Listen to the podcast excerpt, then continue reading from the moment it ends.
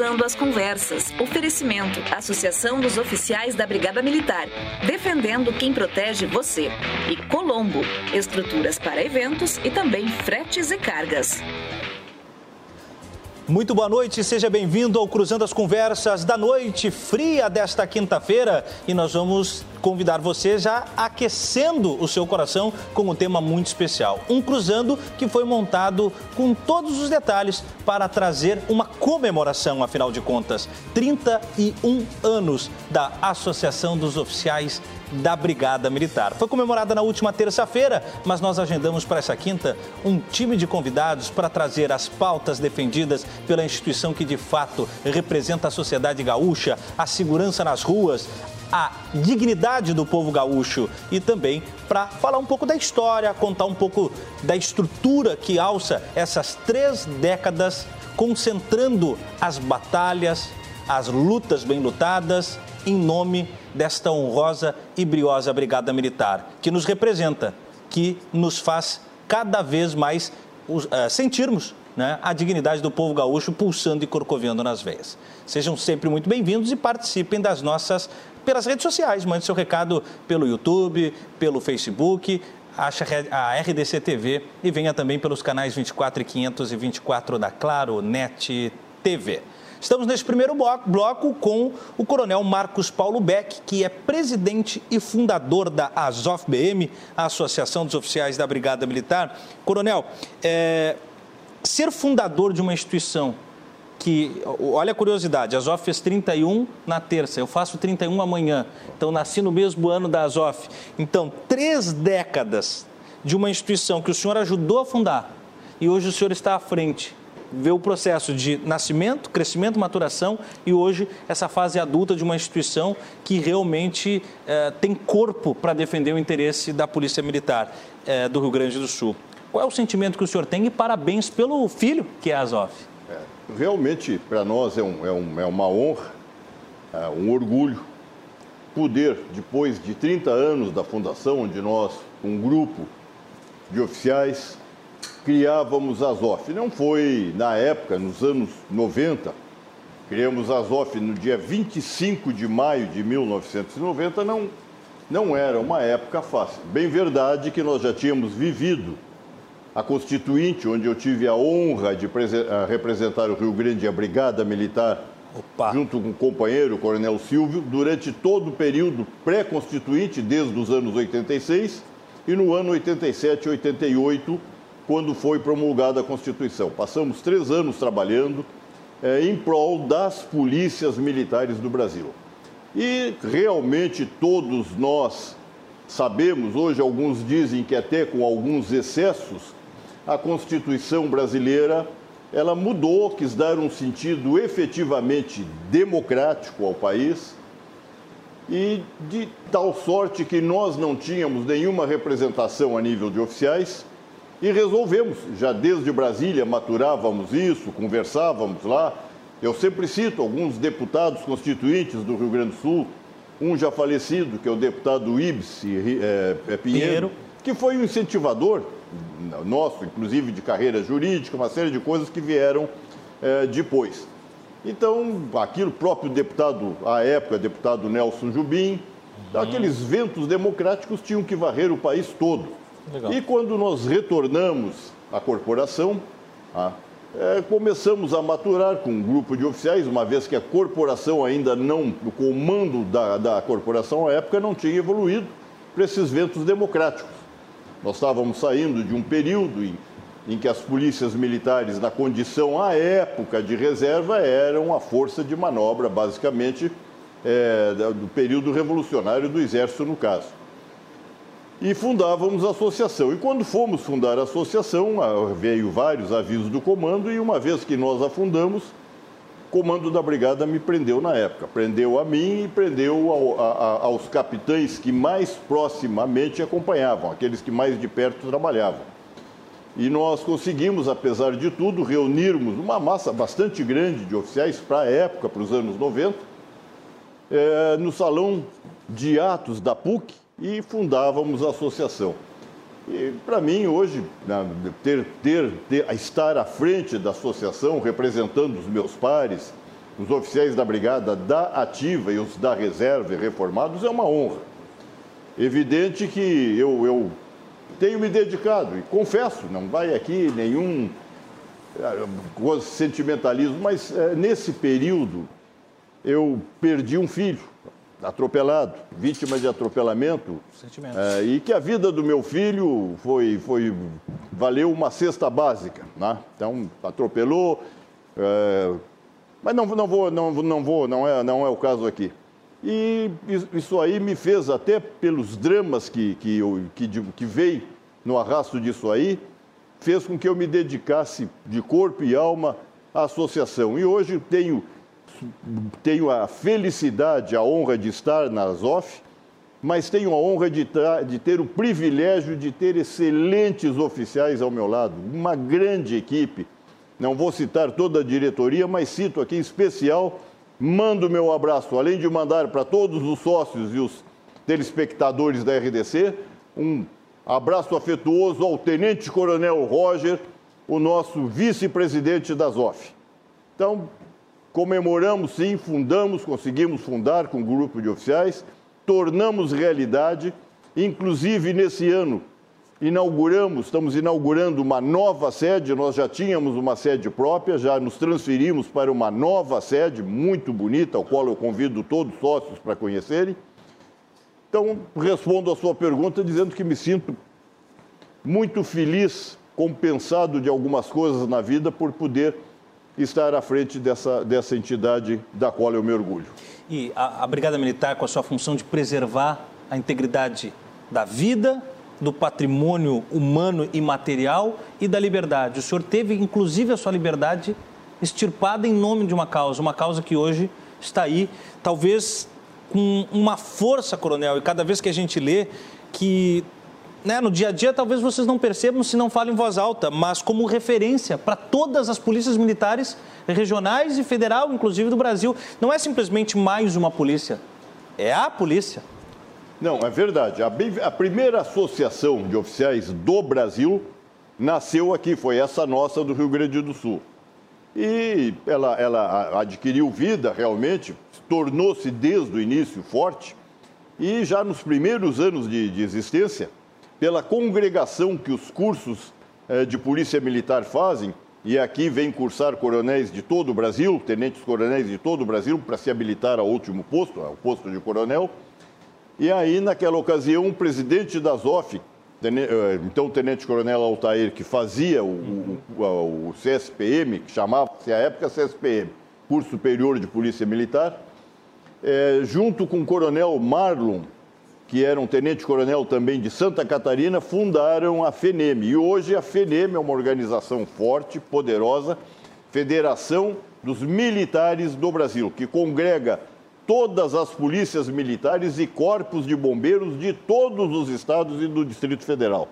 É uma organização punjante e hoje todas as polícias militares do Brasil e todos os corpos de bombeiros têm a associação baseada na nossa associação. Também fomos nós aqui, depois da existência da, da, da fundação da ZOF, uhum. e eu me orgulho também, porque era o diretor de ensino da brigada, é, construíamos a carreira jurídica. Num comando, depois eu fui para a reserva, o comando seguinte continuou e foi aprovado. Hoje, 16 polícias militares do Brasil exigem para o quadro de oficiais o ingresso com o curso de direito.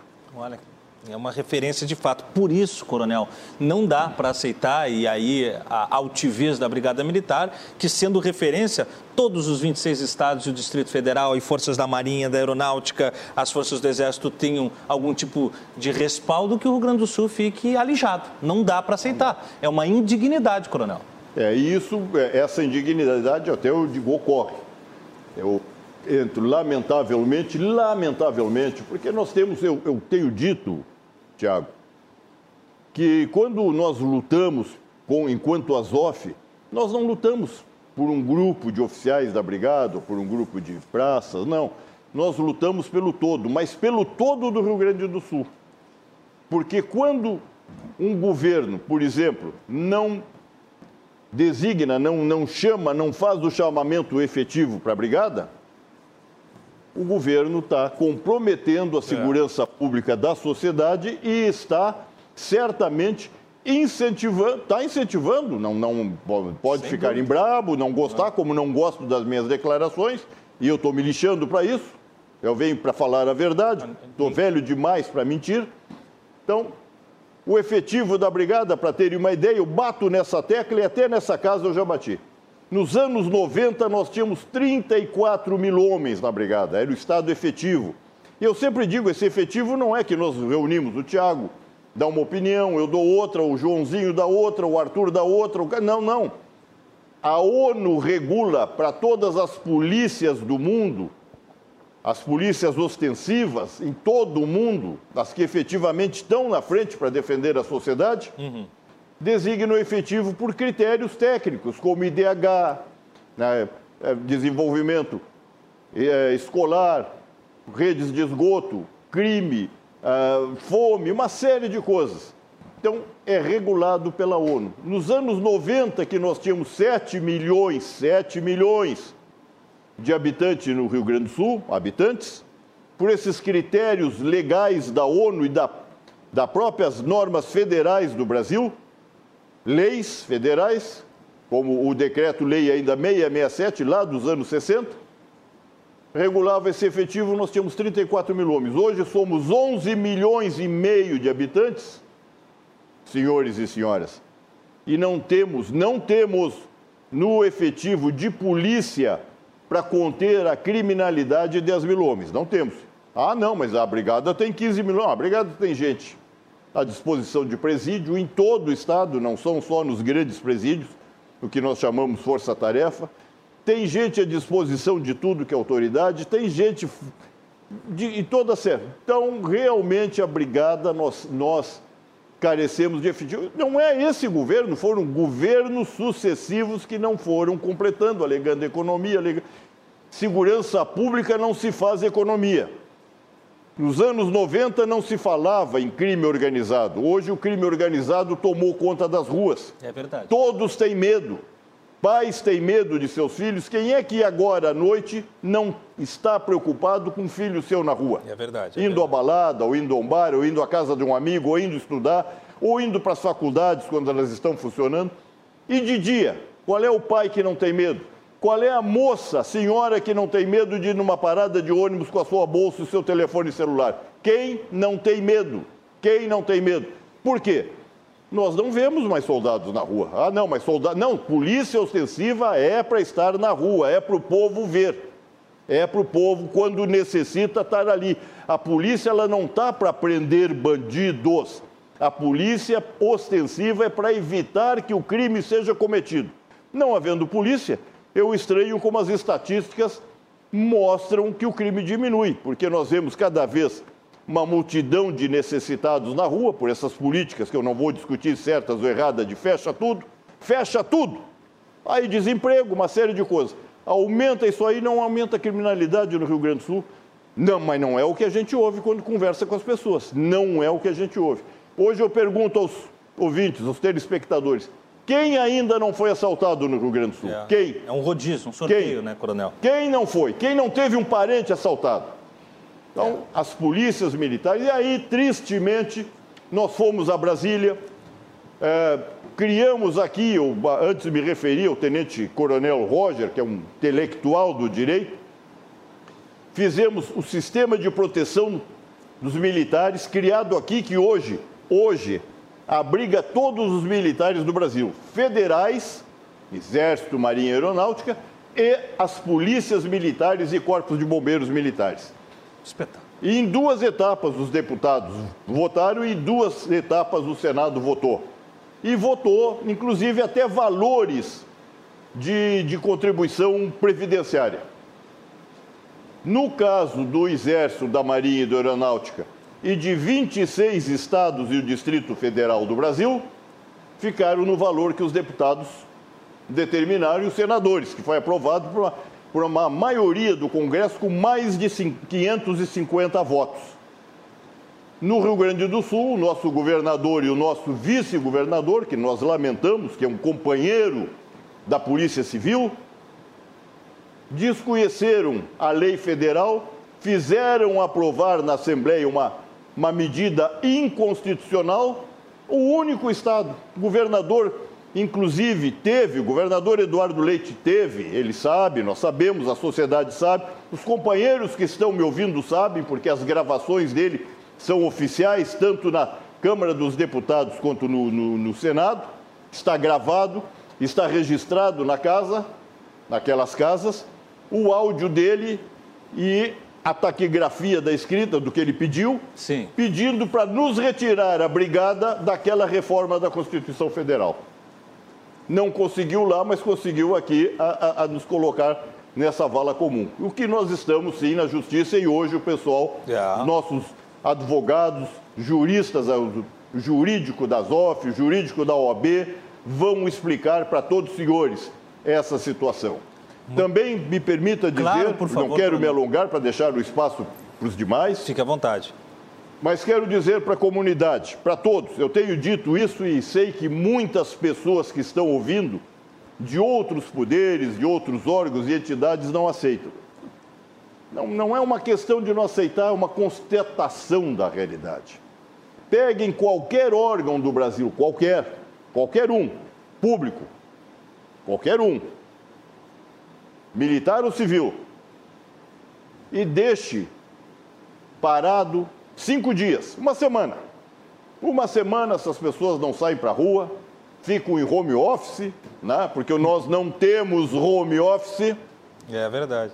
Agora, deixe a polícia militar um dia, um, um dia fora das ruas e veja o que acontece. Não precisam ir buscar exemplos em Nova York. Os exemplos estão aqui. Recentemente, o Ceará, estão lembrados do que aconteceu no Ceará quando a polícia se retirou? Ninguém, pode levar quem for, ninguém mais domina a situação. Estão lembra- lembrados no Espírito Santo?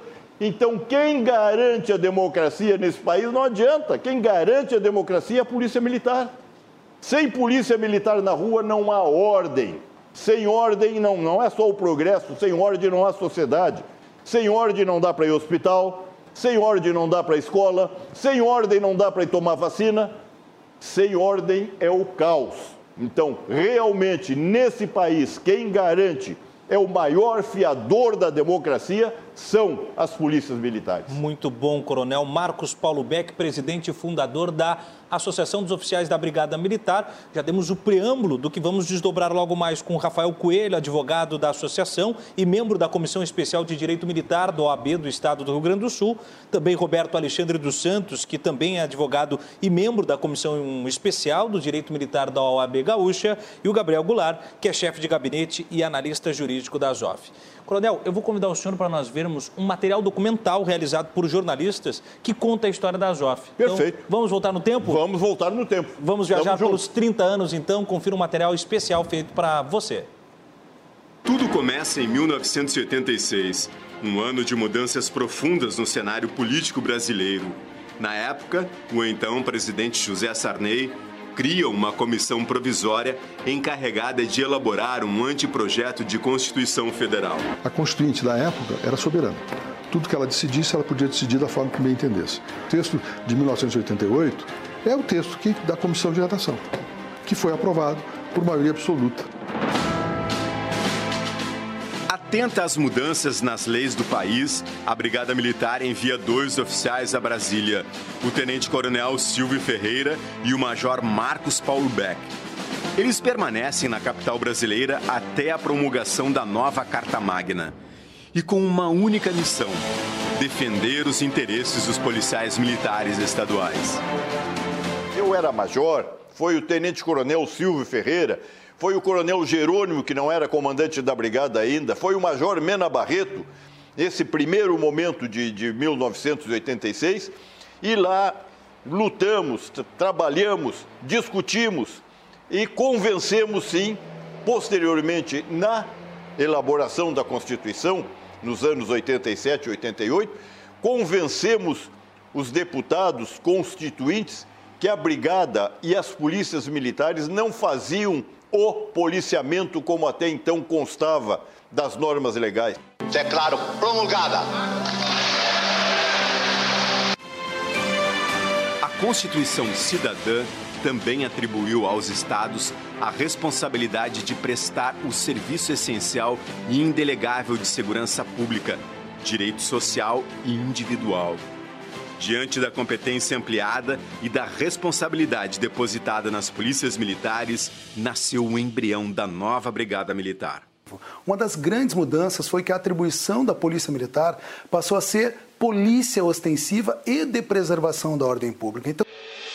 De olho nas mudanças constitucionais, um grupo de oficiais liderados pelo então tenente-coronel Marcos Beck se mobiliza para criar uma associação de oficiais da Brigada Militar e lutar pelos interesses da categoria. Mas o alto comando da Brigada Militar desaprova a criação da entidade e prende o tenente-coronel Marcos Beck. Me prendeu, prendeu alguns capitães também que, que me apoiavam.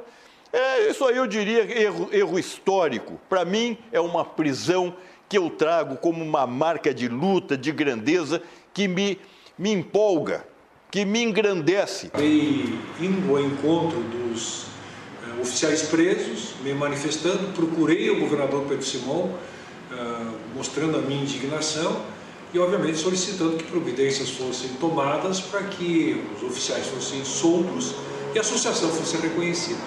Em 1990 é criada a Azov-BM, a primeira associação do país criada à luz da nova ordem constitucional e que serviu de modelo para entidades de outros estados. Em 1995, um novo plano de carreira é aprovado para a Brigada Militar. Ele prevê segundo grau completo como requisito básico para ingresso de soldado e curso de bacharel em direito para oficial. 1997. O Rio Grande do Sul adota a carreira jurídica militar.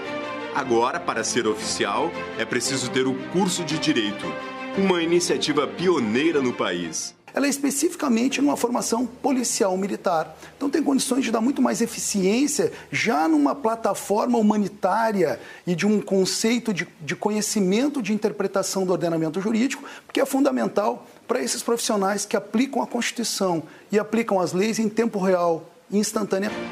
2001 ano do termo circunstanciado. O Boletim Único de Ocorrência passa a ser adotado em diversos municípios do estado e pode ser elaborado na forma de termo circunstanciado ou comunicação de ocorrência policial. É o atendimento pleno de uma intervenção estatal né, em uma ocorrência policial do início ao fim. Em 2003, a ASOF-BM atua de forma decisiva na retirada dos policiais militares da Emenda 41 em Brasília. A emenda acabava com a integralidade e a paridade. Em 2005 é formada a primeira turma de oficiais gaúchos no país, com diploma de bacharel no curso de Direito. Uma conquista da ASOF-BM que melhorou o serviço e foi adotada em outros 17 estados da federação. Em 2006, as associações dos oficiais militares do Rio Grande do Sul e de Santa Catarina fundam a Federação Nacional de Entidades de Oficiais Militares Estaduais. Hoje, a FENEM conta com mais de 40 entidades de polícias militares e corpos de bombeiros militares estaduais e o Distrito Federal, reunindo mais de 65 mil associados. Em 2011, a ASOF-BM se reúne com o governo do estado para tratar das perdas salariais acumuladas nos últimos 15 anos. O então Major Roger Vasconcelos participou de mais de 20 reuniões com a Casa Civil e a Secretaria da Fazenda que resultaram na aprovação de três leis ao longo da gestão Tarso. Em 2016, uma grande vitória da luta associativista a exclusão dos militares do regime de previdência complementar aprovado no Rio Grande do Sul em 2015 e que envolveu a ASOF-DM, a Casa Civil e a Secretaria de Segurança Pública. No mesmo ano, o chefe da Casa Civil, Márcio Biolk, retira do parlamento a PEC 251, que desprezava o regime jurídico dos militares e a paridade Mais de 1.500 militares estaduais participam de audiência pública em Brasília. Na pauta, a questão previdenciária das polícias militares e corpos de bombeiros, em face da PEC 287-16, que trata da reforma da Previdência. Houve consenso entre parlamentares, comandantes gerais e representantes de entidades de classe de que a condição especial dos militares exige um tratamento diferenciado, como assegura a Constituição. Uma emenda ao texto é feita em conjunto com a FENEM, a CNCG, a Liga Bom e diversos parlamentares para retirar as referências remanescentes ao artigo 40 da Constituição, incluídos na PEC 287-16.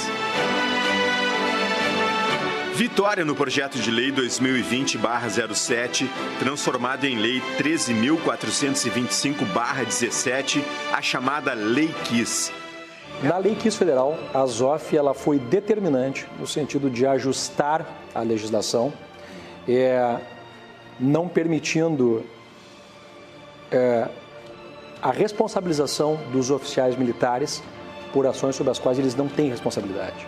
E mais do que isso, ela também foi determinante no sentido de fazer com que a legislação aprovada atendesse ao interesse público. Isso foi fundamental. No aniversário do Comando Ambiental, a associação valoriza a atuação dos militares e lança um vídeo institucional que resgata a história da patrã no Rio Grande do Sul. O vídeo foi exibido nas emissoras de TV e redes sociais. Para tirar o HBM de Porto Alegre e de Santa Maria da situação de precariedade, a Azof-DM lança uma campanha para arrecadar fundos para os dois hospitais.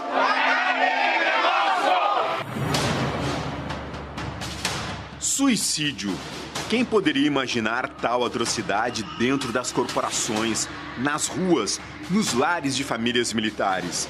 Em 2018, 104 policiais militares cometeram suicídio, número superior ao de mortes em combate no país.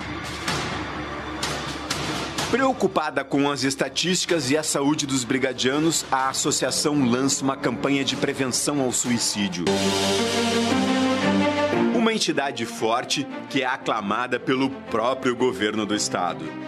E justamente quando o executivo envia ao parlamento o pacote de reestruturação das carreiras mais duro da história e que leva os militares para as ruas da capital e do interior. Mas com diálogo e poder de persuasão, a diretoria executiva da Azof-BM aponta o subsídio como alternativa que é aceita pelo governo. Nós conquistamos o subsídio, que era uma aspiração de toda, toda a corporação há muitos anos.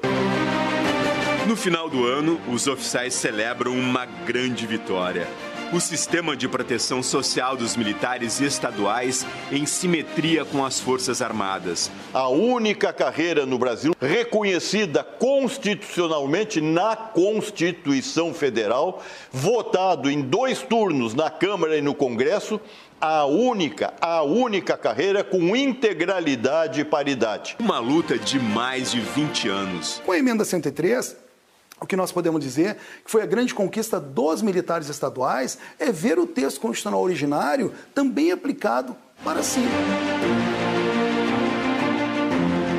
A FENEM e a AZOF-BM foram imprescindíveis nesta conquista. A AZOF foi uma das entidades federadas que talvez mais contribuiu, porque além de nós termos o Coronel Miller, que ele trabalha aqui no Congresso mais de 20 anos, nós temos o nosso diretor é, de assuntos institucionais, que é o coronel, tenente coronel Espécie do Rio Grande do Sul, e o diretor de assuntos jurídicos, que é o major Roger. Essas entidades arregaçaram as mangas dos oficiais, tomaram a frente, tanto é que as entidades de praça, a, a esmagadora maioria foram atrás, os comandantes vieram atrás e nós conseguimos formar essa união para poder chegar nesse momento agora, dizer assim, ó, vencemos.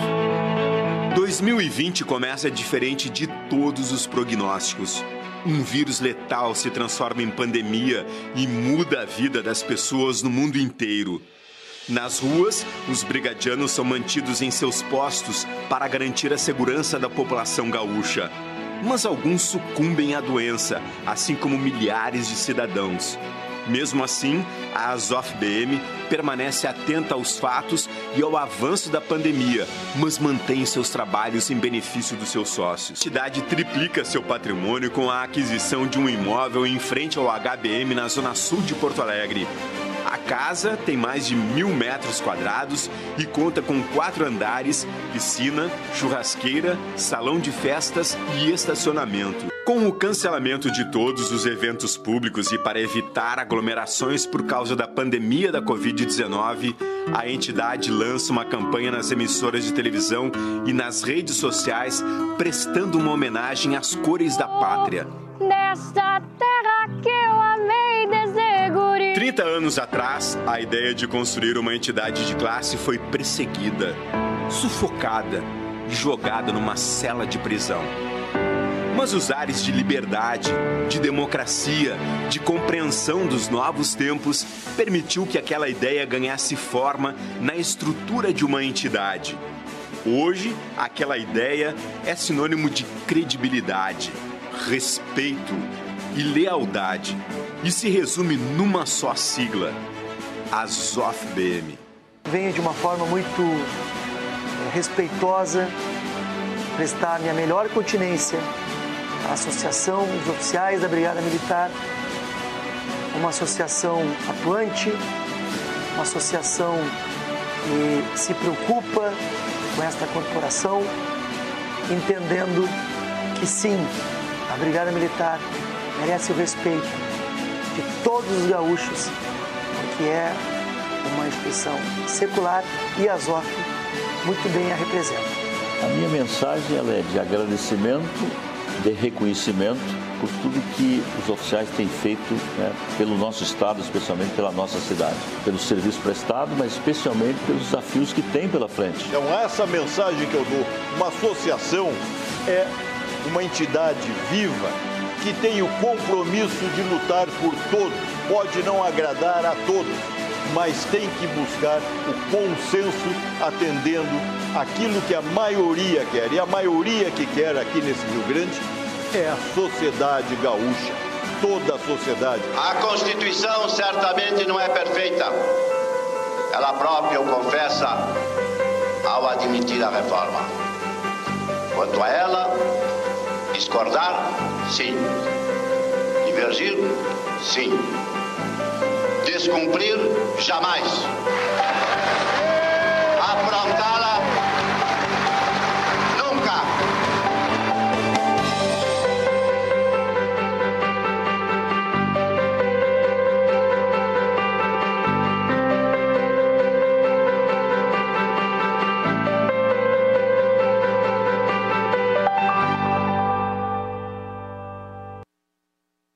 Muito bem, né? Que belíssimo material documental trazendo os 31 anos da ZOF-BM.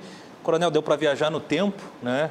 E diz o verso que só cuida para onde vai quem respeita de onde vem. Então a é, gente vendo passo a passo ali como é constituído, não foi fácil, né? Foi Dá fácil. ver. Uma longa caminhada, muito trabalho, mas vale, nos dignifica né? e realmente um trabalho que a gente costuma dizer. Não fazemos o trabalho por nós, absolutamente. Quem ganha com uma polícia eficiente, eficaz, forte, é a sociedade. Por isso que lutamos, para que os governos de plantão, como esse, não enfraqueça, que os reis fracos não façam fraca a forte gente.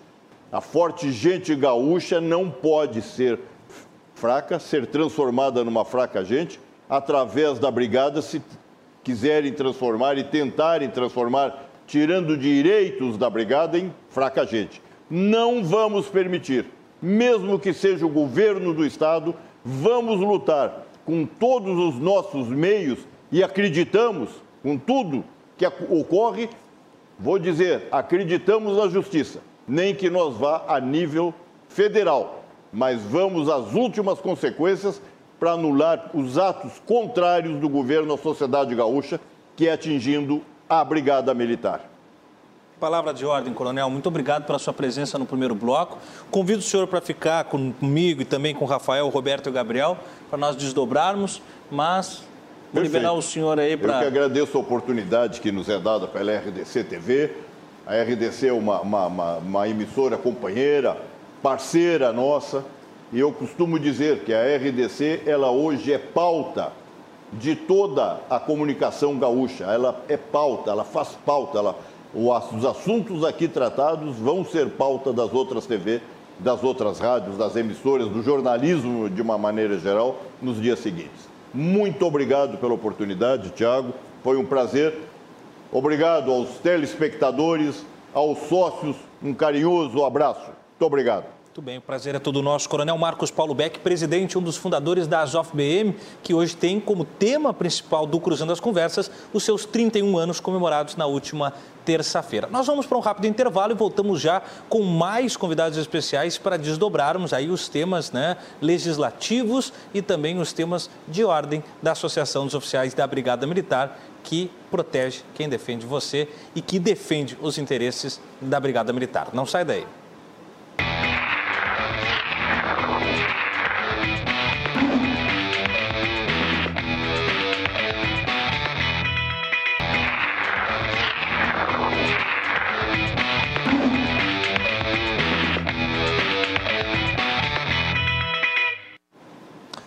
Voltamos com o Cruzando as Conversas da noite desta quinta-feira, trazendo um tema especialíssimo para você que nos acompanha, os 31 anos da Associação dos Oficiais da Brigada Militar, que é um dos nossos parceiros aqui da RDC TV, Associação dos Oficiais da Brigada Militar, defendendo quem protege você. E também Colombo, estrutura para eventos, agora com fretes e cargas. E você conhece já os produtos maravilhosos da RDC Shopping? Se não conhece, corre lá www.rdcshopping.com.br. Lá você encontra produtos especiais com preço que cabe sempre no seu bolso, como por exemplo, Universo do Lar, garrafa térmica Tramontina em aço inox com ampola de vidro, hein? De 210 com 71 por apenas 199 com 99. Olha o desconto, apenas 199 com 99 e você pode parcelar em até seis vezes sem juros. Então, não perca, né? www.rdcshopping.com.br. Tivemos agora no primeiro bloco o presidente e fundador da ASOF-BM, o coronel Marcos Paulo Beck. Voltamos no tempo, como a gente estava dizendo, vimos um pouco da história, também um material documental, e agora nós vamos arregaçar mangas e vamos para o aspecto jurídico, legislativo e de combate da ASOF em defesa desta instituição que é o braço de segurança da sociedade gaúcha. Eu tenho Rafael Coelho, advogado da associação e membro da Comissão Especial de Direito Militar da OAB do Rio Grande do Sul, a quem eu já estendo. Meu, muito boa noite, Rafael. Boa noite, boa noite, Suma, Gabriel, Roberto, senhores em casa, uma grata satisfação. A gente vai começar agora a parte chata do programa, que é falar de lei, mas vamos tentar dar uma forma e uma roupagem que seja bem palatável ao senhor em casa, que a gente consiga ser didático em explicar as diferenças entre o servidor militar, o militar estadual e o servidor civil. Hoje, dentro da, da organização brasileira, uh, o militar é um gênero e ele se divide em duas, em duas espécies: o militar federal, que nós podemos né, atribuir às Forças Armadas, Marinha, Exército, Aeronáutica, e o, e o militar estadual. Certo. Se divide em duas forças: Uhum. bombeiros e polícia militar. No Rio Grande do Sul, historicamente, brigada militar. Histórica, centenária, com toda a sua história que carrega.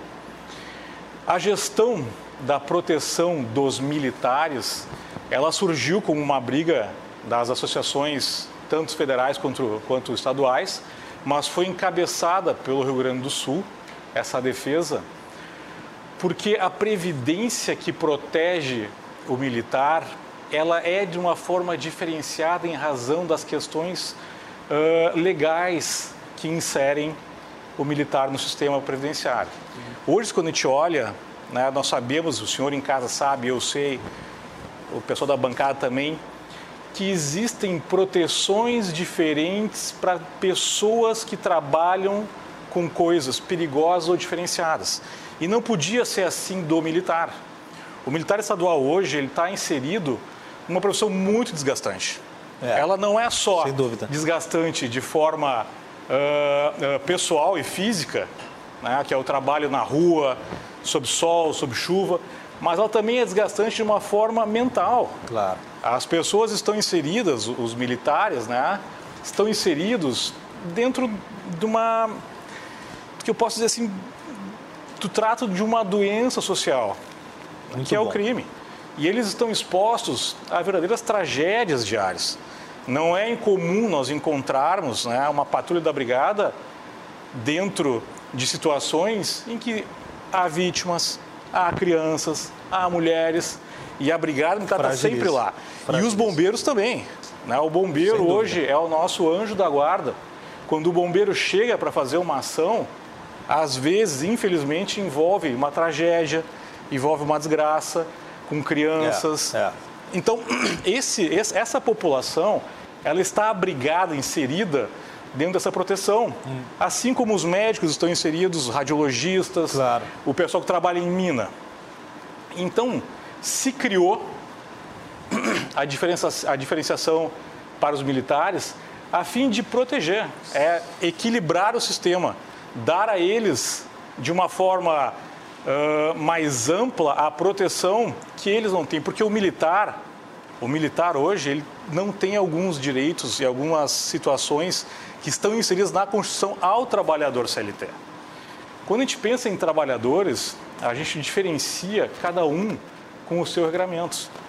É, o militar hoje não goza de alguns direitos que estão inclu incluídos para a CLT. Fica lateralizado e não pode ficar lateralizado, e para isso nós temos um material, Rafael, nós vamos mostrar em instantes. Mas primeiro, deixa eu só comentar. Gabriel Goulart, chefe de gabinete, analista jurídico da JFBM, seja muito bem-vindo também, Gabriel. Uma honra. Uma boa noite, Thiago. Queria cumprimentar o público, a plateia que nos acompanha. Muito bom, seja bem-vindo. E também recebendo mais à nossa direita, Roberto Alexandre dos Santos, advogado e membro da Comissão Especial de Direito Militar da OAB Gaúcha. Também uma honra recebê-lo aqui na bancada. Seja bem-vindo, Roberto.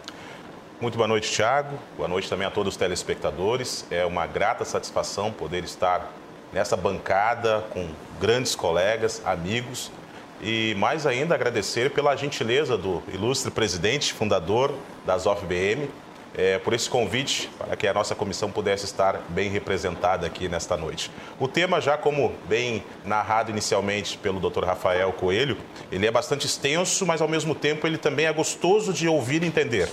Então a gente quer dar é, também essa contribuição e receber por parte também de todos os telespectadores essa fala que será muito gratificante, falar sobre o sistema de proteção social dos militares estaduais. Para você entender um pouco mais, você que não está familiarizado com o tema, mas sabe da importância dessa ressignificação do direito dos militares, o braço de segurança do povo, então confiram um vídeo preparado também por jornalistas especial para a ZOFBM que mostra a diferença entre os direitos civis e os poucos direitos dos militares. Confere aí. Quer saber por que o sistema de proteção social dos policiais militares e bombeiros militares é diferente dos servidores públicos civis? O militar penhora a própria vida pela do cidadão. Não se aposenta, na reserva continua respondendo disciplinamente e pode ser reconvocado para o trabalho como aconteceu há pouco no Ceará. E ainda pode ser condenado e perder o posto ou a graduação, mesmo estando na reserva. Não pode se sindicalizar, ter filiação partidária, fazer greve, é julgado por dois códigos, o penal comum e o penal militar. A Constituição Federal contém 34 direitos trabalhistas. Os militares possuem apenas seis, bem menos que as empregadas domésticas, que possuem 18 direitos trabalhistas. Não tem promoção garantida. Chegar ao topo da carreira é incerto. Aproximadamente só 5% conseguem. E o tempo para isso é no mínimo de 30 anos de serviço. Se exercer cargo político, não pode retornar à carreira. Não tem seguro-desemprego, FGTS, piso salarial, aviso prévio, repouso semanal aos domingos e o acesso a concurso é só até os 29 anos de idade. Diante de todas as peculiaridades da profissão militar, foi que a emenda 103 garantiu a simetria entre os militares federais, das Forças Armadas e estaduais, da Brigada e Corpo de Bombeiros. Como justificativa do PLC 13/2021, o governador quer isonomia entre os militares e civis. O que ele quer, na verdade, é desmilitarizar a brigada? O que ele deseja tentando igualar os desiguais, militares e civis?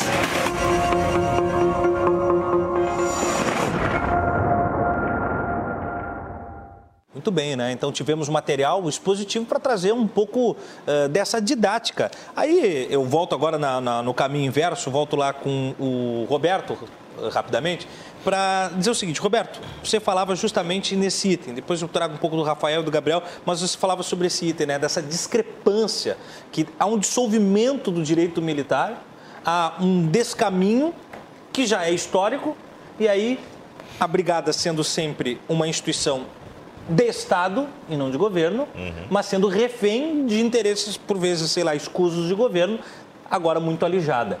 Como é que fica o atual momento dessa diferença e desse desprestígio ou indignidade, como falava com o coronel? Pois bem, o sistema de proteção social, analisando ele tecnicamente dentro do que se propôs né, os nossos parlamentares, nosso Congresso, ao aprovar a Lei 13.954, lá em 2019, juntamente com a emenda 103, ela vai de forma tão profunda na Constituição e faz como já a emenda 18 de 1998, que separou gradativamente o que é militar e o que é servidor público. E nesse pacote de servidor público, obviamente, entra o empregado público, que muitas vezes não é, é não se trata de forma como deveria uhum. de ser. Empregado público, servidor público. Não é? São duas categorias, um legislado pela CLT, outro legislado pelo Estatuto. Veja bem, o que nós traz hoje para que todos os entes subnacionais, para que todos os estados se adequem a essa realidade, fez com que, ao ecoar na comunidade, ou seja, ao chegar junto aos estados, houve uma grande diferença para que recebesse essa mudança legislativa. Ou seja, o militar, ele sempre foi uma categoria extremamente diferente porque ele é uma carreira onde o risco está é, a evidência da sua própria vida, ao contrário de um trabalhador tradicional, de um trabalhador é, formal. A gente entende e compreende de forma uh, jurídica que essa natureza jurídica já muito bem diferenciada entre militares e servidores ou militares e demais que não têm uma carreira como é a do militar, ela precisa ser recepcionada por todos os estados, especialmente o nosso estado do Rio Grande do Sul, aqui para qual falamos, não é? De tal forma que não haja dificuldade em receber essa mudança, porque o sistema de proteção ele traz é, algo inovado, mas ao mesmo tempo natural, que já se traz há muito mais tempo. Ou seja, o militar ele precisa ter assistência à saúde de uma forma completa. A assistência à saúde dele precisa ser muito mais abrangente do que simplesmente um plano pode oferecer. Uhum. A habitação também precisa estar incluído dentro dessa realidade. Porque muito bem falou, e a gente acompanhava lá no início do programa, o presidente Becker, ao comentar a respeito das dificuldades que lá no passado os militares tinham, não é? Em comparado também com o crime que ele enfrentava, as gangues da época, o crime organizado de hoje. Então, houve também uma evolução natural da própria sociedade. E este militar, lá da década de 50, 60, 70 e o militar de hoje, é lógico que sim, tem uma diferença na sua atuação, obviamente de forma mais técnica, a própria antropologia, a sociologia nos dá todo esse, esse embasamento, uhum. mas por outro lado, ele precisa ter um guarda-chuva diferencial, que é o sistema de proteção social dos militares estaduais. E parece que os nossos uh, legisladores, é, parece que também o nosso executivo estadual tem uma certa dificuldade de compreender, porque falar em sistema de proteção social a partir da Lei 13.954 não é algo filosófico, ou seja, eu dou ao militar o que eu entendo ser devido a ele. Certo. Pelo contrário, ele precisa ter algo de acordo com o que a lei diz. Ele precisa ter um amparo, é, não só jurídico, mas um amparo que chega àquele militar que está lá na ostensividade em proteção da sociedade. Muito bom. Gabriel, se a, o, a alíquota progressiva ela é ilegal, como é que a Assembleia passa adiante e rompe os protocolos da Constituição e faz força para isso? Como é, que, como é que a gente explica para o pessoal em casa, e aí falou muito bem agora o, o Roberto, eh, os nossos legisladores parecem dar de ombros para a Constituição e fazer a bel prazer?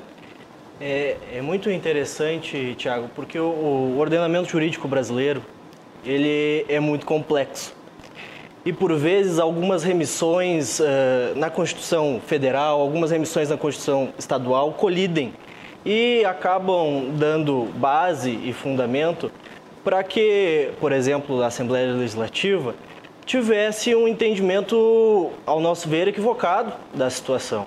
Quando a gente fala em sistema de proteção social, eh, é, é bom deixar muito é, claro para os nossos, nossos telespectadores que a gente não está falando de previdência. A gente pode Certo. até falar de previdência em, em, em termo genérico, mas o sistema de proteção social ele não está vinculado ao regime próprio de previdência social, ele não está vinculado ao regime geral de, providência, de previdência social, ele não está vinculado ao regime complementar de previdência social. Ele é um sistema que na verdade não é novo, porque a, a Constituição Federal de 88, né, é, ela já traz em seu bojo, no- nos seus dispositivos, mais de 80 vezes a palavra militar. Então, ou seja, já, já existia um sistema que regulava ah, a vida, a carreira desses militares estaduais e dos militares federais. Em isonomia agora com, a- com, a- com as Forças Armadas. Eh, essa isonomia, eh, ela, ela, ela surgiu e se foi sedimentada agora com a Lei 13954 do Sistema de Proteção Social, que instituiu o Sistema de Proteção Social. Eh, a alíquota progressiva, ela foi eh, assim aprovada na contramão do ordenamento jurídico. O artigo 149, parágrafo 1 da Constituição Federal, ele é muito claro e não podia ser mais claro do que o que do que o que está descrito lá. Eh, a alíquota para fins atuariais, para fins de, de, de, de saneamento da, da fiscal do Estado, ela pode ser instituída para aqueles integrantes do regime próprio de previdência social. Os militares, eles fazem parte do regime próprio de previdência social? Não fazem. O sistema de proteção social é, é, é o que regula. O sistema de proteção social instituído, digo, re- repito, em 2019, ele é muito, ele, ele, é- ele é recente, mas ele não, não, não é novo porque foi discutido amplamente na, na Assembleia Legislativa do Estado na ocasião da, da, da Lei 15602 que foi aprovada. Então, o artigo 149 veda a aplicação para qualquer outro regime, é para o regime próprio de previdência. E os militares não estão incluídos no regime próprio de previdência social. É difícil. Agora, gostaria, Rafael, você falou e, e foi muito perfeito na sua abordagem inicial, né, do quanto que nós trazemos o juridiquês de uma forma didática. Os policiais eles estão submetidos sobre um regime retributivo e não contributivo. O que, que isso quer dizer efetivamente para o pessoal em casa entender a diferença do retributivo e do contributivo e onde é que reside aí os prejuízos e os percalços da circunstância militar? Vou explicar, Suman, e vou aproveitar e pegar um gancho do Gabriel para concordar com o que ele está dizendo, porque hum, hoje nem o executivo, nem o legislativo e nem o judiciário se atentaram em estudar a fundo essas mudanças que estão ocorrendo. É, rapidamente, antes de entrar na tua, na Não, tua por favor, fica à resposta, vontade. Basicamente, hoje, senhores, se nós pegarmos e olharmos a Constituição, nós temos três regimes de previdência. Nós temos o regime de proteção social dos militares, que é um regime próprio. Nós temos o RPPS, que é o regime próprio da Previdência Social, que é dos funcionários públicos. E temos o, e temos o regime geral de previdência. O regime próprio e o regime geral hoje estão muito equilibrados, estão chegando mais ou menos nos mesmos patamares, dali partindo para desdobramentos próprios de cada regime. E o regime de proteção social, ele foi um avanço, como o Gabriel falou, ele vem há muito tempo na Constituição sendo gestado.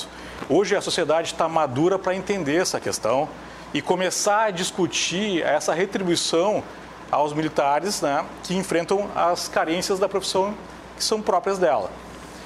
Ah, dessa forma, o executivo tem atropelado, atropelado, e eu vou me arriscar a dizer usando o legislativo, e eu vou usar a palavra usando o legislativo, né, para vencer determinadas situações que são nebulosas na legislação e fazer cobranças indevidas aos militares. E o judiciário ainda não se atentou para essas mudanças. Hoje nós temos uma ADIM, só para teres ideia, hoje nós temos uma ADIM em que nós pedimos a retirada de, um de uma palavra do de um dispositivo que está no RPPS, que é o regime do servidor civil, que obriga o servidor militar a contribuir para a previdência do, do, do servidor civil. Hoje essa DIN está caminhando no judiciário e enfrentamos uma certa dificuldade na apreciação da liminar, por mais didático que tentemos ser. E, e- e ele, ele é assomado aos outros. Os regimes eles não se interagem. Eu contribuo para um regime. Somatiza. Que soma para o meu regime. né? Aí vem a questão contributiva. Eu contribuo para o meu regime que não interage com os demais regimes. Hoje, para manter uma situação atuarial, cada regime tem que ter seu equilíbrio próprio. Eu não posso contribuir para um regime que não vai me devolver em, em- em previdência, ou em proteção social, ou em auxílio médico, ou em habitação. Ah, Não vou nem falar em habitação, porque a habitação nem cabe, né? mas que não vai me devolver nessas questões. Então, como hoje eu posso ter no RPPS uma regra que obriga, uma regra que obriga o militar a contribuir para um regime que ele que não vale devolver nada? Né? Essa questão, ela tem que ser atentada, ela tem que ser discutida. O judiciário uma hora vai ter que pegar e entender bem essas diferenças e começar a dar a César o que é de César, separar o que é de cada regime, como aplicar. E o executivo vai ter que parar de atropelar a lei federal, parar de tentar forçar as, as, as amarras que prendem ele dentro do arcabouço legal e permitir que a, a previdência seja adequada e legal, e legal dentro dos limites federais. Mas o, o caráter contributivo é aquele caráter em que cada servidor contribui para o seu regime. E cada regime tem que manter uma posição atuarial para que haja um equilíbrio na retribuição aos servidores aposentados e aos servidores ativos que necessitam se socorrer desse serviço.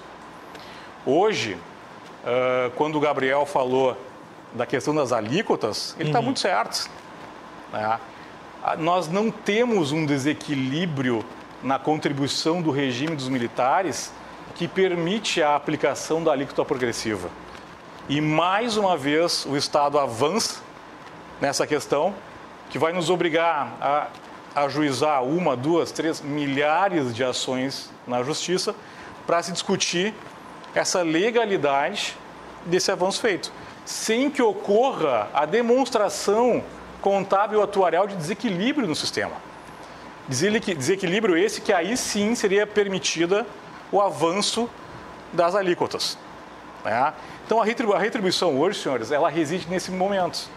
Aqueles, aqueles, aquelas pessoas ligadas ao sistema recolhem para formar o bolo de contribuição que vai manter o sistema. Dessa forma, se nós não nos atentarmos hoje ao que está acontecendo, logo vai estar desvirtuado esse regime, logo teremos várias ações na justiça discutindo e, infelizmente, né, vai se tornar uma nova lei Brito.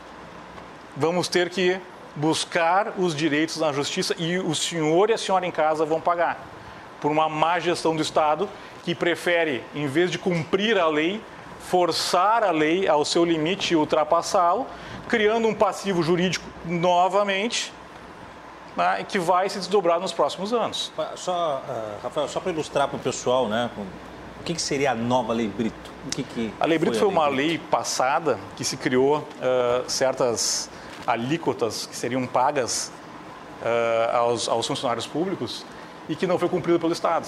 Uhum. Como existia a lei, óbvio que se buscou na justiça a obrigatoriedade de cumprimento e como existia a lei, óbvio que se ganhou. Claro. E isso gerou um passivo danoso ao Estado, que até hoje, até hoje não, mas que há pouco tempo atrás, e até hoje se desdobra, mas há pouco tempo atrás conseguiu se estabilizar a solução dele. Só que isso aí é um problema sistêmico. Suma, isso é um, um problema que não atinge só ao, ao- ao- a ponta, ao funcionário público. Ele atola o judiciário. As varas da Fazenda Pública sofrem, sofrem, discutindo questões que a lei já disse que é um direito. Se vai discutir e o Estado leva as últimas consequências. É um- Discute até o fim. Uma ocupação do judiciário para o óbvio lulante, né? Não, o judiciário É não serve para dizer o óbvio mesmo. O judiciário serve para dirimir os conflitos que são existentes na sociedade. É. Mas não, não tem conseguido chegar nessa Não etapa. consegue, né? é. O que não é muito óbvio, muito claro, às vezes você que está em casa, o que é a tal da alíquota? Você quer entender? Vamos entender essa diferença? Tem outro material especial preparado, a gente confere agora e depois a gente volta a trazer mais desdobramentos sobre o tema. Confere. Você sabia que para aumentar a arrecadação no Estado, basta o governo aplicar a mesma alíquota da Previdência das Forças Armadas aos militares estaduais, de 10,5%, e que isso representa um aumento de 80 milhões de reais por ano? Isto mesmo, 80 milhões de reais por ano. O governador do estado não está querendo cumprir a Lei 13.954-19, que determina a alíquota de 10,5%. O projeto que vai para a Assembleia Legislativa prevê a cobrança de alíquotas progressivas de 7,5% a 22%. Se for aprovado, mais de 40 mil militares ativos, inativos e pensionistas terão um salário reduzido. E o pior, com uma alíquota inconstitucional, pois eles são regidos pelo sistema de proteção social. Agora veja como os policiais militares estaduais atuaram durante a pandemia.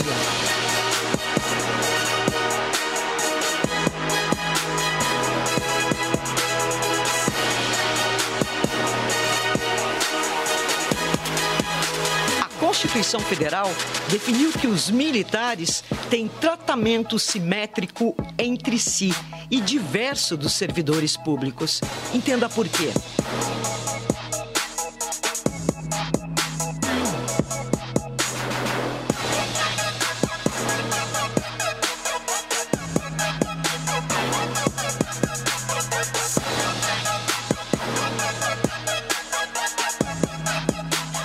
Observe os resultados para a sociedade.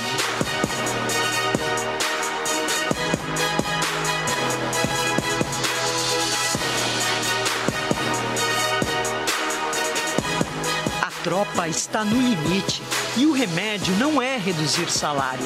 A manutenção do sistema de proteção social em simetria com as Forças Armadas representa respeito à sociedade gaúcha e aos militares estaduais. Muito bem, mais um material produzido aí por jornalistas eh, em nome da Associação dos Oficiais da Brigada Militar. Só uma reparação, né? O material foi produzido antes da aprovação da lei, a lei já está aprovada e aí por isso estamos aqui, inclusive hoje, para conseguir dar voz e retumbo, né, a isso. Bom, eh, Gabriel, nós falamos então aqui, você me contava, me trazia uns detalhes, né? Eh, não só a essa, essas, esse dar de ombros do executivo, como há também uma retórica completamente ensaboada que coloca inclusive o desequilíbrio dentro da própria instituição, vendendo um gato por lebre. É exatamente, Tiago. Uh, as alíquotas, quando estavam na iminência de serem aprovadas, aliás, uh, muito mal discutidas na Assembleia Legislativa do Estado, muito mal discutidas, uh, o governo aproveitou o momento de pandemia para colocar o discurso que mais lhe cabia no momento, discurso mais agradável e, e mais palatável para o próprio governo. Então, havia ali, por exemplo, o discurso de que a tropa, a, a, as praças da brigada pagariam menos com as alíquotas progressivas. O que não é verdade.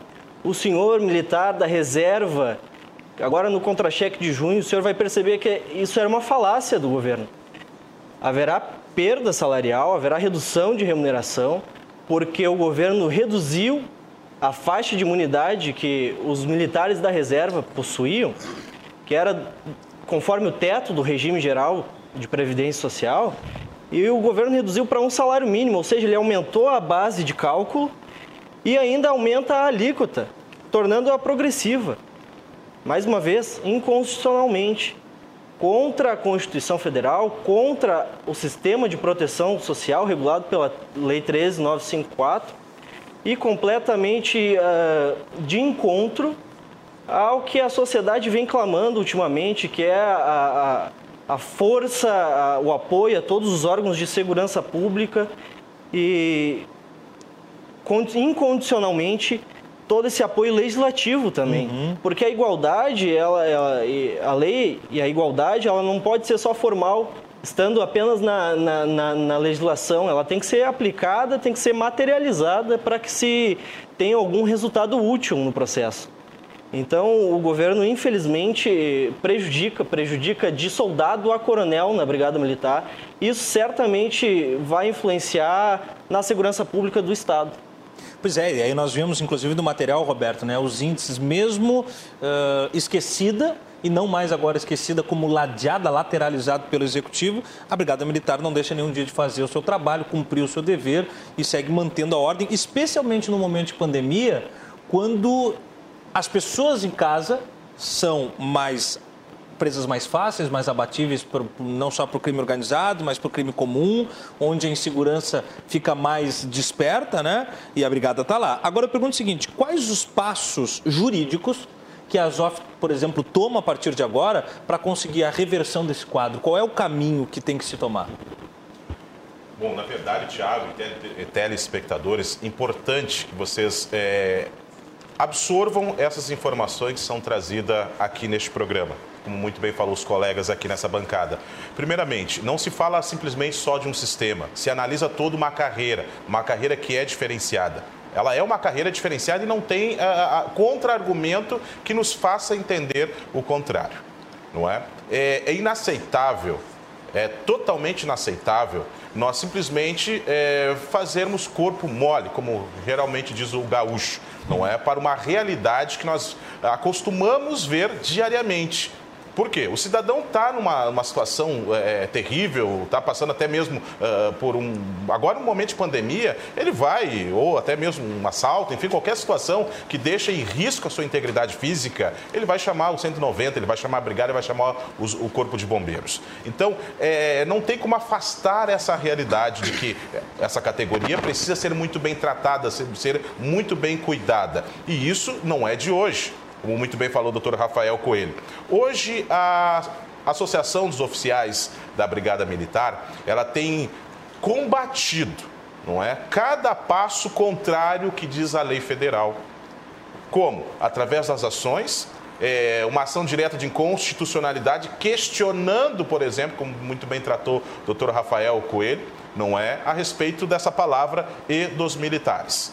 Em determinado momento, logo que é, começou a vigorar a Lei 13.954, logo depois disso veio a emenda 78, que foi em fevereiro de, de 2020, não é? ano passado. A emenda 78 gaúcha, não é? Ela trouxe algumas coisas que tinha contradição, outras parecia estar muito bem perfeita, por exemplo, o artigo 47 da Constituição Gaúcha, que dá amparo como se fosse algo semelhante ao sistema de proteção. Porém, no outro lado, a gente olha o artigo 41, que tem essa palavra e dos militares, porque joga os militares exatamente para dentro do regime próprio de previdência social. E olha que interessante, Agora vou falar um pouquinho a respeito de jurista. A doutora Maria Silvia de Pietro, uma das grandes juristas brasileiras que fala sobre a questão constitucional, uma das grandes, maiores administrativistas do Brasil, ela deixou bem claro, em 1998, e está em todos os livros e teorias, não é que fala a respeito, a categoria dos militares ficou excluída dos servidores públicos. Pronto, se em 1998, né? Já houve essa diferenciação. E agora nós temos um regime, um regime diferente, que chama-se sistema de proteção. Aí eu ouço do Estado, através de ações, o Estado dizendo: não, mas nós já temos uma lei do sistema de proteção dos militares, qual seja a Lei 13.757, não é? Que é de 2012. Nem perto ela passa da realidade. Nem perto ela passa. Por quê? Porque não tem nada a ver a Lei 13.757, ela trata de alíquota, ela trata do regime simples de repartição e trata também a respeito do regime de capitalização. E aí eu preciso fazer uma observação muito clara para todos os militares que nos assistem, para a nossa comunidade gaúcha e para onde for é, as ondas é, da nossa TV RDC. Por que, que eu chamo a atenção? Porque os militares que entraram depois de junho de 2012, através da Lei 13.757, ela mudou até a forma de contribuição que até, Tiago, você questionou o doutor Rafael Coelho a diferença entre eh, custeio e contribuição. Contribuição e custeio, por incrível que pareça, são algo diferentes. E aí que está um grande fator. O militar hoje, ele não está mais contribuindo para que lá, quando ele for para a reserva, porque ele não aposenta, ele vai para a reserva, a reserva remunerada, não é? Hoje, sinceramente, não se tem a garantia se ele será mantido. Por quê? Porque até 2012, todos os militares contribuíam para o regime de repartição simples. 2012 para cá, não é? Eles contribuem, os que entraram a partir daí, para o regime de capitalização. O regime de capitalização, só para trazer um pouquinho mais de.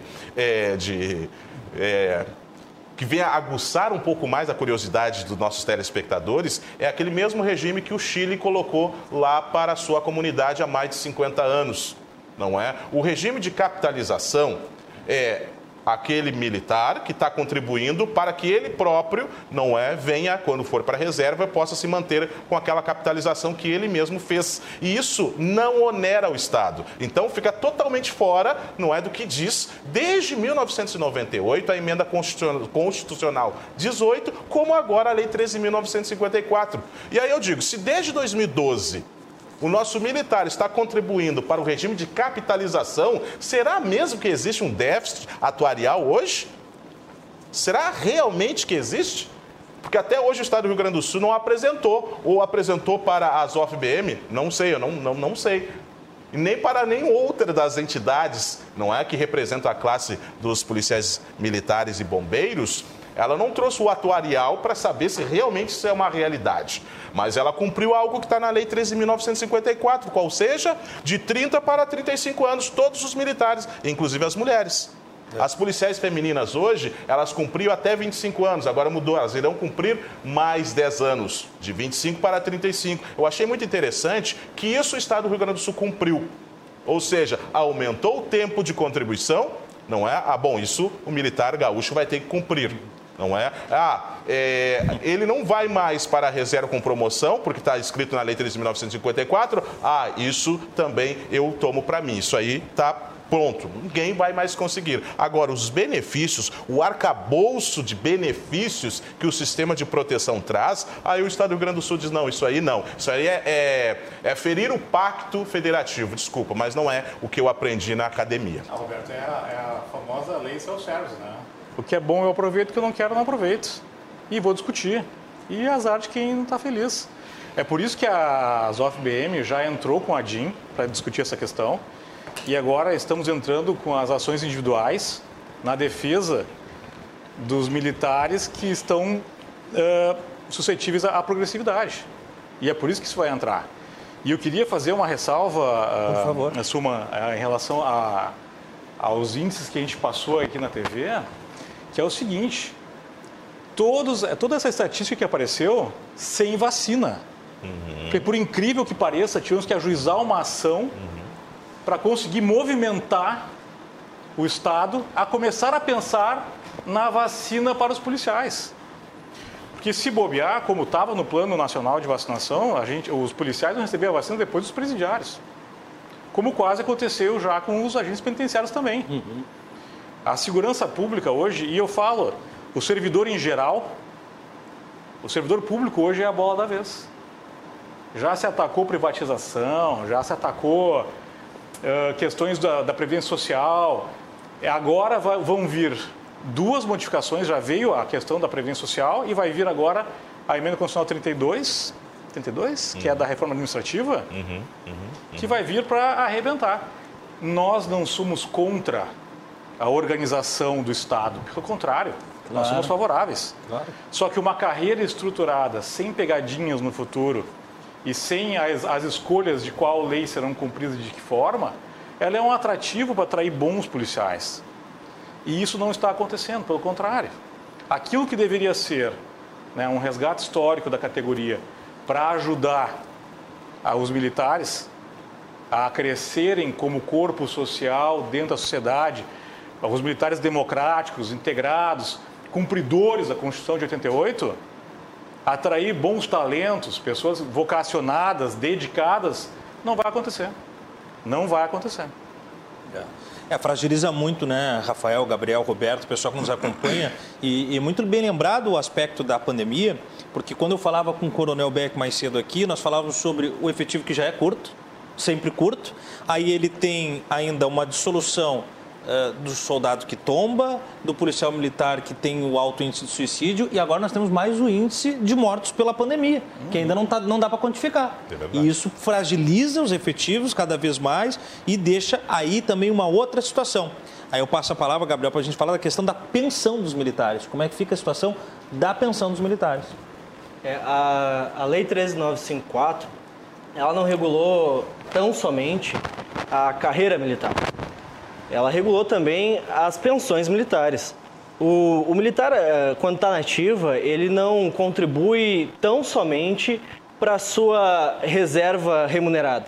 Ele contribui, de igual forma, a sua pensão. A pensão que ele deixará, a pensão que, que, que ficará aí com a, com a sua viúva, com, com eventual filhos, e essa pensão, inclusive, é, é, é, mais um descumprimento do Estado do Rio Grande do Sul, que aplica um redutor e paga 70% apenas do salário que o militar estadual recebia.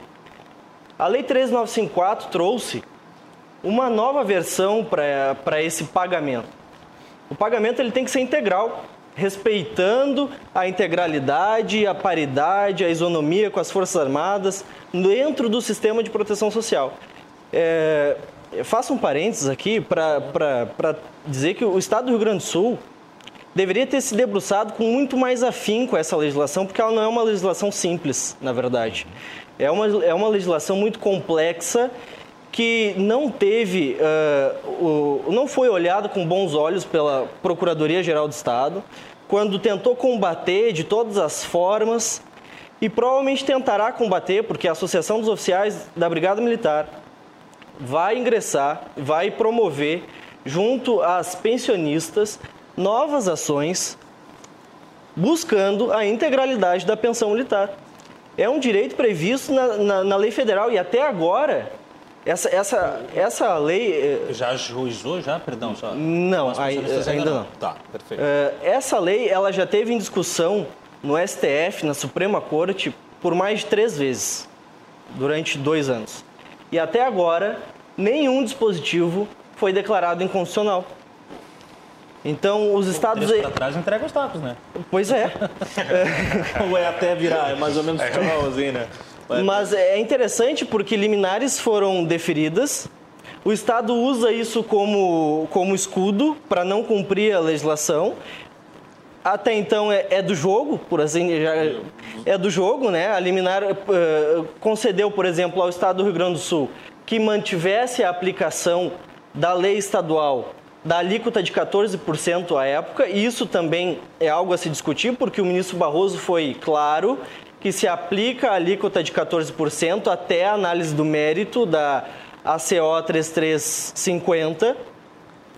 E o Estado do Rio Grande do Sul, nesse interregno, aprova na Assembleia Legislativa a Lei, a lei 15602, que estabelece as alíquotas progressivas. Aliás, voltando um pouquinho sobre as alíquotas progressivas, eu queria é, rapidamente ler aqui o parágrafo 1 do artigo 149 da Constituição. A União, os Estados, o Distrito Federal, os municípios instituirão, por meio de lei, contribuições para custeio do regime próprio de previdência social, cobrados dos servidores ativos, dos aposentados e dos pensionistas que poderão ter alíquotas progressivas. A Lei 13954, que alterou o Decreto-Lei 667, no parágrafo único do artigo 24E, não se aplica ao sistema de proteção social dos militares do Estado, do Distrito Federal e dos territórios a legislação dos regimes próprios de previdência social. Não tem como ser mais claro que isso. É impossível. O artigo 41 da Constituição Estadual inclui os militares no bojo do regime próprio. Uhum. É inconstitucional, já temos a DI. Então, o ordenamento jurídico brasileiro é muito claro em retirar os militares de toda a regra do regime próprio. E toda essa situação que a gente vive hoje aqui no estado do Rio Grande do Sul, todo esse descumprimento da, da lei federal, parte de uma única premissa. O Estado do Rio Grande do Sul acredita fielmente que os militares estão incluídos no regime próprio de previdência e desconhecem o sistema de proteção social. Negam? Negam. Negam, negam. Ah. Ah, essa, essa sistemática, olha como é engraçado. né? A minha primeira ação que eu entrei em 1997, quando me formei, foi uma ação de uma pensionista de militar para receber a integralidade da pensão. E agora nós voltamos, em 20 anos, voltamos a discutir de novo essa questão. Né? Voltamos a apreciar de novo a mesma coisa. A gente está andando em círculos. E o Gabriel tem razão. Né? O Estado do Rio Grande do Sul ele se nega a cumprir a legislação e força a barra com um entendimento que não tende a vencer. É um entendimento que é totalmente contrário à lei. Né? É, o, o governador quer ganhar tempo só, Rafael? Olha, eu não porque, porque todos entrar... os argumentos de vocês, assim, né, dentro da, eh, de uma análise leiga do aspecto jurídico, sem o entendimento da massa bruta do juridiquês. A Constituição é clara, os elementos são claros. O Executivo, que está sempre num, vamos dizer assim, num- numa dissolução com, com o Legislativo, consegue casar quando é conveniente, faz casamento de conveniência, e aí vai espichando a corda. Mas, em algum momento, não tem como contrariar a letra fria da lei. Pois é. Não Então me parece, só uma- me parece mais ou menos assim, ó, vou empurrar essa, esse problema não é meu, porque eu não volto a ser governador ali na frente, não Ah, vou isso é verdade. me parece ser isso. A questão é bem isso aí. A questão é que cada governador quer impor a sua assertividade e a sua hum, forma de mostrar que foi um bom governador. Só que a conta Mas vai não é se apresentar. a Brigada Militar, que ele vai ser um bom governador. Não pô. é espremendo a Brigada Militar, não é asfixiando a Brigada Militar, os bombeiros, não é asfixiando o servidor público. Sabe, se, se o governador cumprir a lei, ele vai ter um retorno de 80 milhões. Nossa. Cumprir a lei é seguir a alíquota que está prevista na legislação e que logo ali, 2022, né, Gabriel? Vai ser- 2025. 2025 vai ser liberado para o governo mesmo manejar. Eu acho que o governo atual ele está chamando, ele está antecipando isso aí para ter um grande diferencial na arrecadação, para poder depois dizer que sanou o Estado, depois dizer que solucionou os problemas, mas a custo de quê? De um passivo Justifica a judicial. austeridade. Claro, de um, e vai deixar um passivo judicial para o próximo, É. que é aquele passivo silencioso. Né? Enquanto a gente está tentando brigar e mostrar, porque é muito difícil lutar contra os estados, é uma procuradoria muito inteligente, muito especializada, contra uma massa de advogados que não estão ãh, concatenados em se unir para chegar a uma conclusão. Cada um vai tentando a sua forma. E a procuradoria, quando cai em cima do, do, do- do processo, ela cai com todo o seu peso. O Estado vem com todo o peso dele. Vem de bloco, né? Vem de bloco. E aliado né, varas da Fazenda Pública, que não é uma crítica, é uma constatação, que hoje estão abarrotadas de serviço, serviço ele proporcionado pelo próprio Estado, que a vara é só para a Fazenda Pública.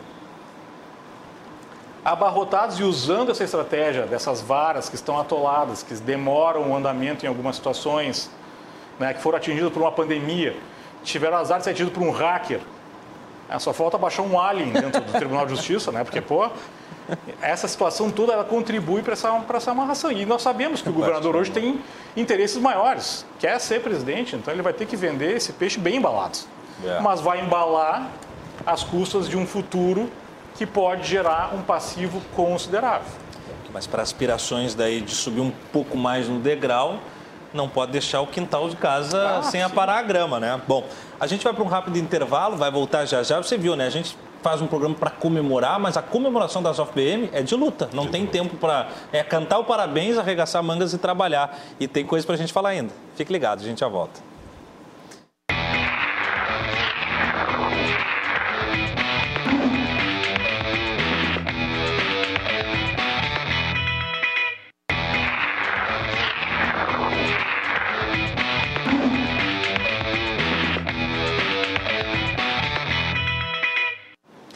Voltamos com o bloco final do Cruzando as Conversas da noite desta quinta-feira, trazendo hoje uma temática especial produzida para você que nos acompanha de segunda a sexta a partir das 10 da noite. Hoje, em comemoração e também em análise sobre as batalhas da Azov BM, Associação dos Oficiais da Brigada Militar, agora com 31 anos de idade e que é patrocinador aqui do Cruzando as Conversas. Associação dos Oficiais da Brigada Militar, você confere no canto do vídeo defendendo quem protege você. E também a Colombo.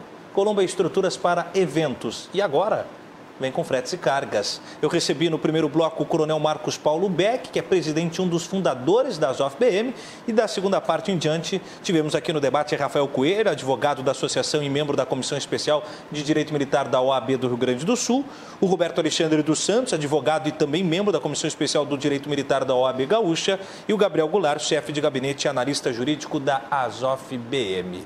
Gabriel, a gente falava agora né, sobre essas, essas dissonâncias do que tange previdência. E aí o sujeito de uma vida e temperatura e pressão normal trabalha, trabalha, trabalha, trabalha, contribui, contribui, contribui, contribui, chega no final da vida funcional, ele entrega o boné e diz: agora é, posso escolher praia, campo, aposentei. O militar não tem aposentadoria, Gabriel. Não é bem assim. E aí? Até os 70 anos ainda está uh, corre o risco de ser convocado porque integra a reserva remunerada e em casos específicos que a Constituição elenca, eles podem ser, ser, ser convocados ao serviço ativo para manutenção da ordem pública. Então, essa é, eu diria, talvez, um, do, um dos pontos-chave da diferença entre militar e servidor civil. Uhum. O artigo 47 da Constituição, Tiago, uh, no seu parágrafo 14, ele elenca qual é a essência da aposentadoria. A aposentadoria, ela rompe o vínculo com o Estado. O sujeito que se aposenta, ele rompe o seu vínculo com o Estado. Então, aquele servidor civil que aos 60 anos se aposentou, ele já, a partir do ato de aposentadoria, ele já não tem mais nenhum vínculo com o Estado, não deve prestar contas, não, não tem que dar satisfação nenhuma para o Estado, no que tange a sua carreira. Com o militar, é completamente diferente. O militar, até os 70 anos, e por uma vida inteira, depois que ele integra também a reforma, ele ainda está uh, sujeito à justiça castrense, uhum. ele está sujeito a todos os atos do, do regime interno disciplinar da, da, das, das instituições, aqui no caso da Brigada Militar, do Corpo de Bombeiros Militar. Então, o militar, ele nunca, ah, pelo menos até os 70 anos, ele nunca rompe esse vínculo com o Estado. E isso, isso me lembra de, de trazer também uma das, uma das inovações que a Lei 13954 trouxe. O Estado, o erário público, é agora o responsável pela remuneração na inatividade. Não é nem proventos de aposentadoria, mais como erroneamente foi, foi chamado ante, anteriormente, mas é remuneração na inatividade. O Estado o erário público, o, o não mais. Você diz, não o Estado, do, do Tesouro. O Tesouro Nacional. O, tesouro, o, tesouro Estadual. O Estadual. O Tesouro Estadual ele é responsável pelo pagamento uhum. da remuneração na inatividade. Não é mais um instituto de previdência do Estado. Uhum. Ou pelo menos não deveria ser. O Estado do Rio Grande do Sul também não está cumprindo isso uh, à risca ainda. Uh, então não tem mais que se falar também em déficit porque, pelo menos não quando se trata no, no, no bojo do, do IP, do Instituto uhum. de Previdência. Uh, mais uma característica marcante de diferenciação material e formal dos militares com os servidores públicos civis. Muito bom. Vamos para as nossas falas finais já, batendo na casa das 11h41. Eu faço uma pergunta final, Roberto, agradeço já a sua participação e você deixa a sua mensagem final. É, mas a pergunta é, o que quer o governador, Roberto? É uma boa pergunta. é uma boa pergunta. Hein? Não, ela vai, ela vai rodar, ela vai Poxa, rodar. Ela vai rodar. Eu, eu vou precisar aqui é, é, filosofar, talvez? Talvez, mas não sei se temos tanto tempo. Pois é, pois bem. Vamos Mas deixar para um outro programa. Vamos então. deixar para outro programa. Eu acho que sistema de proteção social, eu acho que dá sim mais do que um programa. Pois bem, eu- eu quero fazer aqui um parêntese como uma fala final. É, o Estado do Rio Grande do Sul, e aí talvez eu responda né, o que, que o governador quer. O Estado do Rio Grande do Sul, ele vai em janeiro, fevereiro de 2020, não é? Ao STF, né? ah, e volta de lá com uma liminar debaixo do braço. Eu tenho falado seguidamente quando recebo alguns militares, e nesse período estou recebendo muita, muito contato com, com os militares da reserva. É, e aí eu fico olhando uma vida, uma luta né, inteira à disposição da Brigada Militar, do serviço militar, não é? Esse mesmo chega lá já, muitas vezes, com a saúde não tão boa quanto muitos dos ah, servidores públicos, ah, muitos dos trabalhadores que vão para a sua aposentadoria, não é? Muitas vezes ele não tem mais aquela boa saúde que deveria de ter. Mas o Estado do Rio Grande do Sul vai ao Supremo Tribunal Federal, bate na porta lá, um, o ministro o recebe e volta debaixo do braço com uma liminar. Sabe o que é interessante? Porque essa liminar, ele foi questionar, a CO 3350, eh, foi questionar a Lei 9.717, ou seja, porque a Lei 9.717 de 98, ela traz uma penalidade quando não cumprida a regra do regime próprio de previdência social, o RPPS não é? Só que interessante que o preâmbulo dessa mesma lei fala o seguinte, e eu quero ler aqui para que vocês possam saber. Dispõe, olha bem, a Lei 9.717 dispõe sobre regras gerais para a organização e o funcionamento dos regimes próprios de previdência social dos servidores públicos da União, dos estados, do Distrito Federal e dos municípios, dos militares, dos estados, do Distrito Federal e da outras providências. Já tem uma diferenciação, você percebeu? E dos militares estão simplesmente separados. Mas eu fico questionando, quando se vai ao Supremo, não é? Não, e vai pessoalmente. Não é como nós que peticionamos, e muito bem falou o doutor Rafael Coelho, não é que nós, enquanto advogados militaristas, nós peticionamos, nós mandamos para é, o judiciário, até que chega lá, a, não é, é, ao Supremo Tribunal, a gente faz uma luta. E essa luta, nos recursos, não é qualquer recurso que chega lá. Mas, como muito bem falou o nosso querido colega é, Rafael Coelho, é fácil quando você é governo. É. É fácil quando você tem procurador-geral, porque é diferente. Aí você bate na, par- na porta do ministro, o ministro te recebe. Não que ele não tenha recebido em algum momento, por exemplo, o nosso presidente. Só que a gente sabe que é uma outra agenda, é diferente. o trânsito é mais. O trânsito é diferenciado. Então, fica aí. O que quer o senhor governador do estado do Rio Grande do Sul? Para mim, só tem uma única resposta: destruir o que já foi construído há muito mais de 185 anos atrás. Mas não pode ser, assim não pode ser. Para a gente fechar, a gente já está bem estourado, Rafael, e aí fica agora um serviço. Quais os próximos passos da Azof para conseguir criar esta trincheira para que nada seja destruído, ou pelo menos não mais do que já vem sendo? Sumana, há 31 anos a a Azof BM vem lutando na defesa dos oficiais militares.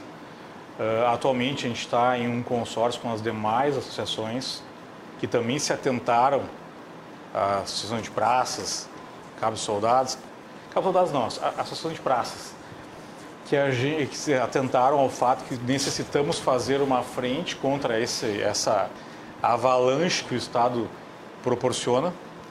Mas há 31 anos estamos na defesa, estamos com uma estrutura montada, estamos recebendo os nossos sócios e não sócios, porque quando a gente entra com a ADIM, nós estamos defendendo não só os associados, mas todos os militares estaduais do Estado. Certo. E vamos continuar analisando né, os passos que o governador está dando para descumprir a lei e continuar ajuizando diuturnamente as ações, trabalhando em prol dos senhores, recebendo-os na Associação para a Defesa, nos âmbitos administrativos ah, e criminais. Hoje, a Justiça Castrense é bem ativa no Rio Grande do Sul, existe um tribunal próprio em que, em que é bem ativo. Ah, são muito criteriosos na aplicação da pena. É muito difícil trabalhar não pelo grau de dificuldade, mas em si pelo grau de profissionalismo que hoje existe. Certo. Tá? E a associação vai continuar na defesa dos senhores. Parabéns por 31 anos em defesa da democracia, por 31 anos defendendo aqueles que nos, que nos defendem. E se pudermos continuar nos próximos anos, estaremos ao lado de vocês em casa. Muito obrigado, Rafael Coelho, Roberto Alexandre dos Santos. Palavras finais, rapidamente a gente estourou. Gabriel Goulart, chefe de gabinete, analista jurídico da Azof. Muito obrigado também, Gabriel. Obrigado, Tiago. Agradeço a oportunidade pelo, pela explanação aqui no, no programa. Eu encerro deixando uma mensagem da Associação dos Oficiais para todos os militares estaduais.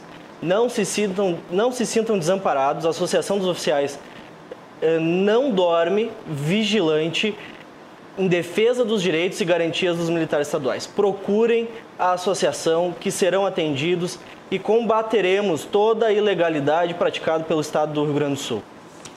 É isso aí, é como eu disse, né? São 31 anos de farda batalhando, não só nas ruas, mas também lutando contra todas as circunstâncias de governo e dos aspectos de executivo, legislativo e até dessas conexões com o judiciário para ter dignidade. Dignidade, Associação dos Oficiais da Brigada Militar, parabéns pelos 31 anos.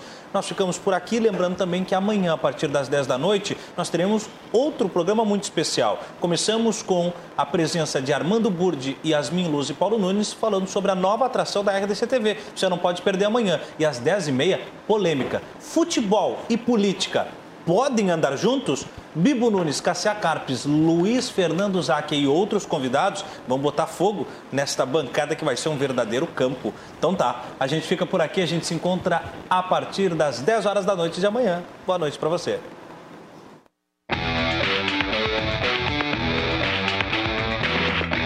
Cruzando as Conversas. Oferecimento. Associação dos Oficiais da Brigada Militar. Defendendo quem protege você. E Colombo. Estruturas para eventos e também fretes e cargas.